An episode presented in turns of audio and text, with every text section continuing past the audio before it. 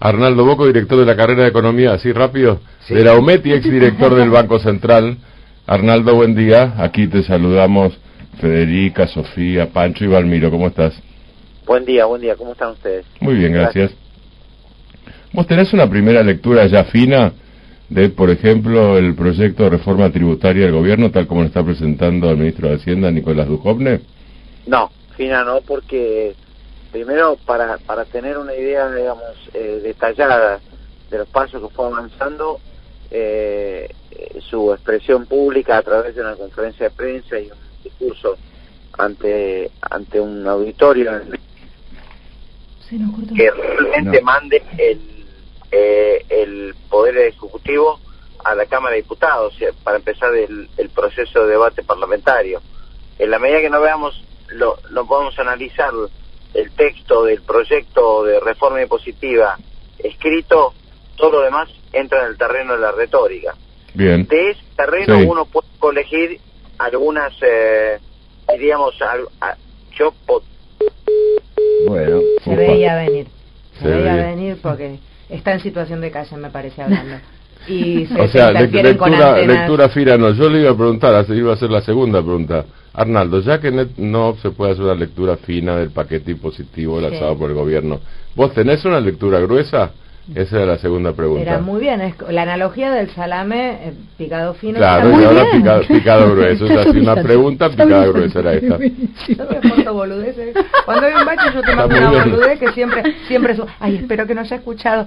¿Arnaldo? ¿Arnaldo? Sí, escuché. Ahí, ahí va la... Mi boludez se las escuchaste.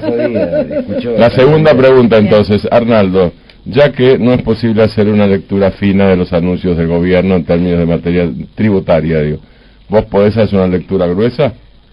Sí, yo tengo un trazo, digamos, a partir de dos cosas. Una, el discurso de Macri del día anterior, que no se puede pasar inevitablemente por alto, digamos, y segundo, el, el, tipo de comunicación que dio eh, Duchovne ayer, Nicolás Duchovne, eh, mencionando eh, los perfiles generales de la reforma impositiva.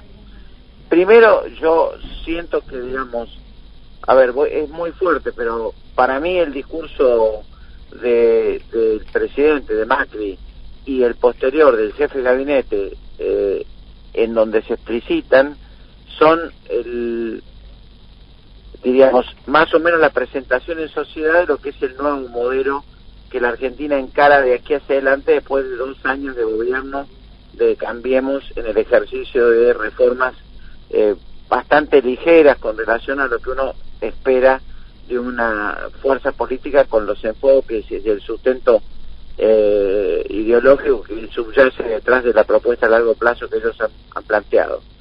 Para mí es el inicio de un cambio drástico del estado de bienestar en la Argentina que pasamos a un modelo ya de características mucho mucho más conservadoras, de perfil muy diferente, no le quiero llamar neoliberalismo porque es otra cosa, y me parece que apunta a empezar a dar vuelta la estructura de poder económico en la Argentina, hoy de alguna manera compartido entre distintos sectores de una gran burguesía, de un gran empresariado internacionalizado, eh, poderoso, con pequeñas empresas, de una coalición en una especie de Estado que, consensúa con sindicatos para pasar a un modelo netamente libre mercado en donde entre el modelo alemán de consenso entre Estados, sindicatos y gobierno, eh, eh, perdón, y, sector privado, pasamos a un Estado de sector privado con libre mercado, modelo anglosajón, que es lo que en realidad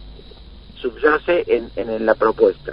O sea, o sea sería, perdóname, un Estado muy presente, no un Estado ausente como dicen algunos, que vigila el estricto cumplimiento de las cadenas de valor. Y de las, exactamente y de, las ganancias y de la maximización de ganancias. Sí eh, digan vino para establecer la garantía de la constitución de rentas. Y eh, digamos que son pro ganancias que obtienen sectores que tienen privilegios no solo por la situación del tamaño de sus empresas sino por la ubicación en los mercados los controles etcétera. No por casualidad hubo el cambio de agricultura que hubo en el día de ayer y, y las reformas que uno supone que van a existir de aquí hacia adelante. Con y esto es un, para mí un tema muy importante, o sea, que abandonemos un estado de bienestar y le saquemos 100 mil millones de pesos a los jubilados, que equivale casi a 12.500 pesos por jubilado per cápita en el año, te está dando ya una pequeña parte de la idea de lo que se viene. Boco, buen día. Sofía Carambro saluda. ¿Cómo le va?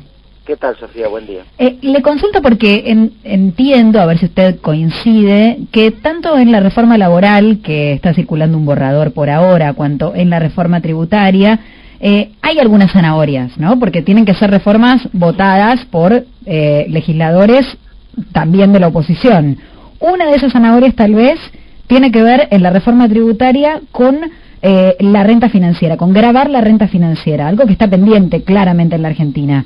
Eh, eh, ¿Le parece que por lo menos esto puede ser un punto positivo? A ver, el esquema de la, reforma impositiva que Martín me preguntó recién los grandes trazos, yo diría tiene más o menos los siguientes pasos. Primero, baja considerablemente los impuestos a las empresas de 35% de aplicación de impuesto a las ganancias a 25% para aquellas empresas que muestren, cosa que pueden mostrarlo casi el 100% de las empresas, que en el año han hecho inversiones. Si se muestra que han hecho inversiones, la alícuota de ganancias lo favorece en 10 puntos y es un eh, una ventaja muy, muy importante. Y yo creo que el gobierno va por incluso más de, que, el 25% como alícuota de pago. Hay un segundo beneficiario que es el, profesional, el, el, pequeño empresario que trabaja como autónomo y que ha recibido o recibiría con estas eh, con estas iniciativas una serie de beneficios de eh, gastos que antes no podía desgravar de ganancias, que ahora lo va a poder desgravar y efectivamente va a producir un ingreso adicional importante, un, segundo beneficiario. Hay un tercer beneficiario que son impuestos que uno podría llamar distorsivos, que en el fondo terminan yendo al consumo, como es el caso del impuesto al cheque, que realmente es tan importante su recaudación que nadie se anima a tocarlo. Pero sí, además se coparticipa, ¿no? Se coparticipa, sí, pero también es un impuesto que grava las transacciones financieras.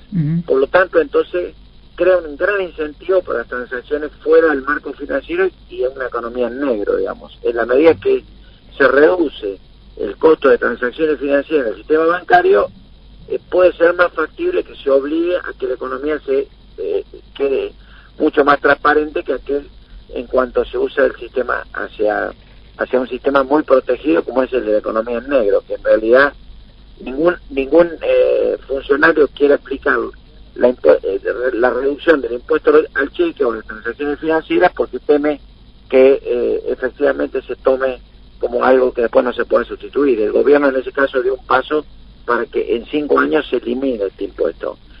No, no se eliminaron los impuestos a las ganancias de la cuarta categoría, con lo cual los que perciben un salario por encima de 15 a 20 mil pesos, van a seguir pagando un impuesto importante. Y esto es sí realmente relevante. Todo el mundo esperaba que se empezara a producir un cambio de ese impuesto por un impuesto a los ingresos y no por un impuesto a la ganancia para los salarios y no hay una reforma de esa naturaleza. Perdón, que fue promesa de campaña.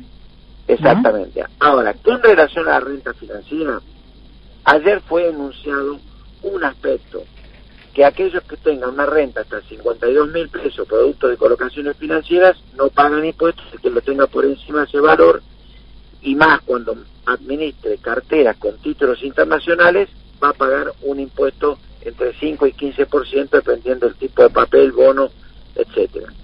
¿Qué, ¿Qué va a ocurrir en mi lectura y en mi experiencia? Es que el mercado se va a rebelar contra esto. El mercado financiero va a ejercer un poder de lobby muy grande. Entonces hay que ver digamos, viste cuando vos te vas de vacaciones que todos van con la cara muy feliz, cargando las maletas, bueno, estamos en esa etapa. Veamos qué pasa cuando vuelven de, vacaciones, qué cuentan del viaje y cómo terminó el Congreso la ley finalmente aprobada con, la renta O sea, lo, que vos decís, Arnaldo, es que de lo que no hay duda es que, por ejemplo, los jubilados ya no se van contentos de vacaciones, no es que no van a volver contentos, sino que ya no se van contentos, o sea, no se van de vacaciones, no se van. Sí. Es así. Exactamente. Arnaldo, muchísimas gracias. sí. Hay 8 millones, digamos, de personas que viven de una, de una jubilación que eh, van a estar eh, perjudicados por la política que sigue el gobierno con relación al, al, digamos, bienestar social. 8 millones. 8 millones, en el fondo hay perceptores de ingresos para los franceses. Arnaldo, gracias y abrazo. Chao, buen día, que tengan a ustedes. Buen día. Arnaldo Boco era director de la carrera de Economía de la UMED y ex director del Banco Central.